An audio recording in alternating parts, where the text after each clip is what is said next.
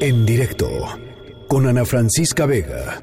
Pues en medio de esta crisis sanitaria por el COVID-19, eh, otro de los temas que ha pues estado en agenda y es muy muy importante tiene que ver con los precios del petróleo a nivel global. Eh, la, semana pasada platicábamos del acuerdo de la OPEP y de la OPEP Plus eh, y del papel de México en todo esto. Bueno, pues hoy una cosa realmente histórica: los futuros del crudo pasan por primera vez a terreno negativo y esto pues evidentemente requiere de una explicación, un entendimiento y sobre todo que sepamos qué significa esto para pues para México y para, y para las economías globales. Por eso está con nosotros en la línea telefónica, yo le agradezco como siempre muchísimo, Gonzalo Monroy, director general de la consultoría GIMEC y experto en estos temas energéticos. Gonzalo, eh, ¿cómo estás? Ana, muy buenas tardes. Platícanos, ahora sí que con peras y manzanas, Gonzalo, ¿qué pasó hoy y qué significa, qué está sucediendo? Hoy pasó, y creo que lo dijiste muy bien, es hoy un momento histórico que nunca jamás había ocurrido antes en la historia. Hoy los precios llegaron a niveles de menos 35, menos 40 dólares. ¿Cómo puede ser eso? El precio del petróleo. Exactamente una cosa que debía haber sido teórica. Eh, ocurrió básicamente un exceso, completamente exceso de producción, que esto justamente es antes de los recortes del OPEP y del OPEP Plus y que de pronto nos dimos cuenta que todos los especuladores, sobre todo financieros, que habían estado teniendo órdenes de compra sobre el crudo, simplemente se evaporaron. No había nadie del otro lado cuando se hiciera la entrega física del barril de petróleo y creó simplemente un, exceso que nunca jamás se había visto. Siempre, o al menos en la teoría económica, era de que tú le vendes a alguien. Claro. no había nadie a quien venderlo. Claro. Este, sí, este es un, ese es un ejemplo de esos de, examen de macroeconomía que nunca uno nunca pensaría que, sucede y sucedió, ¿no? Exactamente, Ana. Eh, ¿Qué tan extraño es esto y hacia dónde vamos? ¿Qué tan espantados debemos de estar? Pues la realidad es que sí hay que estar muy, pero muy preocupados y por el otro lado tampoco hay que perder la calma. A ver, cuéntanos. Porque ahorita, por ejemplo, eh, todo lo que vimos al día de hoy, esos precios negativos, que llegaron a estar, todos los precios, por ejemplo, de Estados Unidos están en negativos, todos. Y precisamente ahí el problema es una cosa de que están produciendo mucho, no han acordado todavía los recortes del presidente Trump que había prometido y toda la cosa, pero nunca se dijo un mecanismo. Y por el otro lado, estamos viendo que tienen demasiado en el almacenamiento, el almacenamiento del mundo en este momento no hay un lugar adicional para poner un solo barril. Todos o sea, físicamente no hay donde guardarlos. Exactamente. Para Literalmente dar como tú dijiste, como tú dijiste de peras y manzanas. A ver, esto es como esto es como llegar al, al mercado a vender una fruta, por decir una cosa. Y tú llegas ahí al mercado y de pronto tú se la vas a vender a alguien y de pronto no hay nadie que te la compre. Y cuando volteas te das cuenta que toda la gente está vendiendo las mismas naranjas que tú. Así que entonces empiezas a decir, a ver, yo doy un centavo, un peso, al menos para que haya valido la pena para, para poder sacar esa cosa. Claro. El problema, el problema es que ahora ya no te puedes quedar tú tampoco con las naranjas porque esas naranjas están empezando a pudrir. Y lo que entonces ya no es una cosa positiva, sino es una cosa negativa.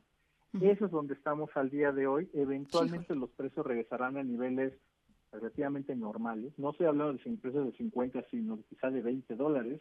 En unos 10, 14 días pero en el Inter, estos, estos, este vaivén que estamos viendo al día de hoy es, es, simplemente una aberración.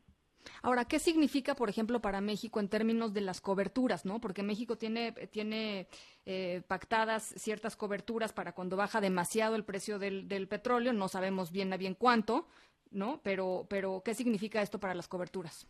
Qué buena pregunta, Ana. Ahí lo que te, México hay que ser muy claros, México tiene coberturas de dos tipos, una la parte de Hacienda y otra las partes de Pemex. Las de Pemex son una cosa operativa que le ayuda a tener flujo durante mes a mes, eso es algo muy sencillo. El que verdaderamente mueve el mercado, el que es lo que nos hace relevantes, es el, la cobertura que contrata la Secretaría de Hacienda anualmente.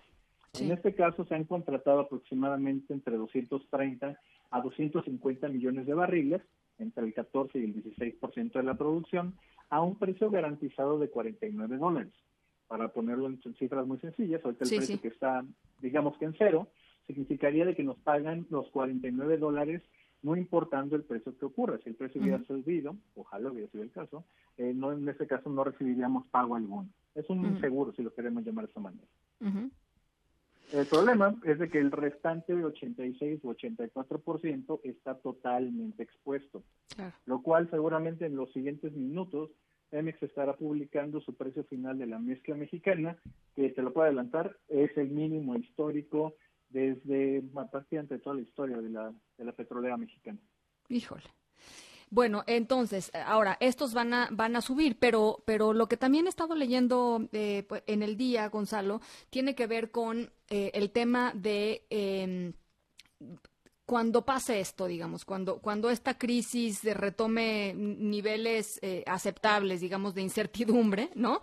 Este, va a haber un, un, viraje importante de la política energética mundial y de, y de a dónde le gustan meterle lana a los inversionistas hacia energías, por ejemplo, más limpias, este, con menos riesgo en el sentido de con menos fluctuaciones de precios, etcétera. Eh, ¿Cuál es tu visión al respecto? Y en ese sentido, por ejemplo, ¿en dónde quedan proyectos como Dos Bocas? Qué buena pregunta, Ana. Eh, le acabas de pegar exactamente lo que acaba de pasar hoy, y guardando las proporciones, lo que acaba de pasar hoy es el 11 de septiembre de 2001 en el mundo petrolero. El mundo petrolero ya no va a volver a ser igual. eh, hoy lo que acaba de pasar es de que muchísimas, y eso vamos a ver en las siguientes horas y los siguientes días, varias empresas, sobre todo norteamericanas, van a estar declarándose en bancarrota. Y a esos niveles de precio, por eso era tan importante la ventana que te decía que en 10, 14 días, eh, justamente los precios subirán. Pero en ese inter, muchas empresas no tienen forma de sobrevivir, no existe flujo alguno donde puedan sobrevivir, con lo cual cerrarán sus pozos, cerrarán operaciones y se irán a remate. A ese nivel de precios, esa producción nunca más va a volver a salir a ese nivel de precio. Uh trato de decirte de esto? Estados Unidos, que era la gran potencia petrolera, el productor número uno del mundo, ya no lo va a hacer. El recorte que prometía el presidente Trump está ocurriendo de la forma más involuntaria y más complicada del mundo. ¿Por qué? Porque en este Inter lo que vamos a ver, y te lo puedo ir adelantando con respecto a noviembre, es que economías como Dakota del Norte, Oklahoma, Texas, van a ser severamente golpeadas, que son estados claves para la reelección del presidente Trump. Ah, el gran perdedor del día de hoy es Estados Unidos y especialmente el presidente Trump de lo que acaba de pasar. Híjole, pues qué interesante. sí, sí. Sí, siguiendo con el argumento y, contestando tu pregunta, no estoy totalmente seguro de que este sea el paso o la avenida para cosas, eh, yo lo llamo así, más amigables con el medio ambiente. Toda la ah, parte de energía solar, eólica, geotermia. El problema es que vamos a tener también combustibles tan, pero tan baratos que tiene mucho sentido de que los países, sobre todo países de ingreso medio o pobres como México, diversos países, pues simplemente se queden donde están al día de hoy y aceleren esta quema de combustibles. Como dicen, son muy baratos. O sea, tú, tú verías el escenario contrario. O sea, un escenario en donde todo es tan barato que más bien al revés, se, se, se, se, pues, genera mucha más demanda y mucho más, este, sí, demanda de, de estos combustibles fósiles, ¿no? Exactamente, pero ahí hay un elemento fundamental. Yo creo que ese es el elemento donde los, literalmente vamos a ver lo que son los estadistas y literalmente los políticos. Los verdaderos estadistas van a utilizar este periodo, este, este gran terremoto que acaba de pasar energético, para poder hacer una transición más acelerada hacia las energías renovables. Y eso puede ser desde países chiquitos como Costa Rica hasta grandes como Alemania. Por el otro lado estarán los países que están adictos al petróleo, yo lo llamo de esta manera como Brasil, como Estados Unidos, como México, que van a seguir apostando a estas políticas de, de probado fracaso.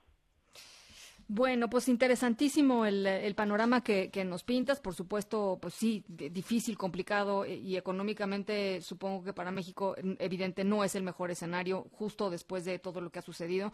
Pero bueno, ahí estamos. Yo te agradezco mucho, eh, Gonzalo, que nos hayas, eh, pues literal, explicado con peras y manzanas. Ana, te mando un gran abrazo a ti y a tu público. En directo con Ana Francisca Vega.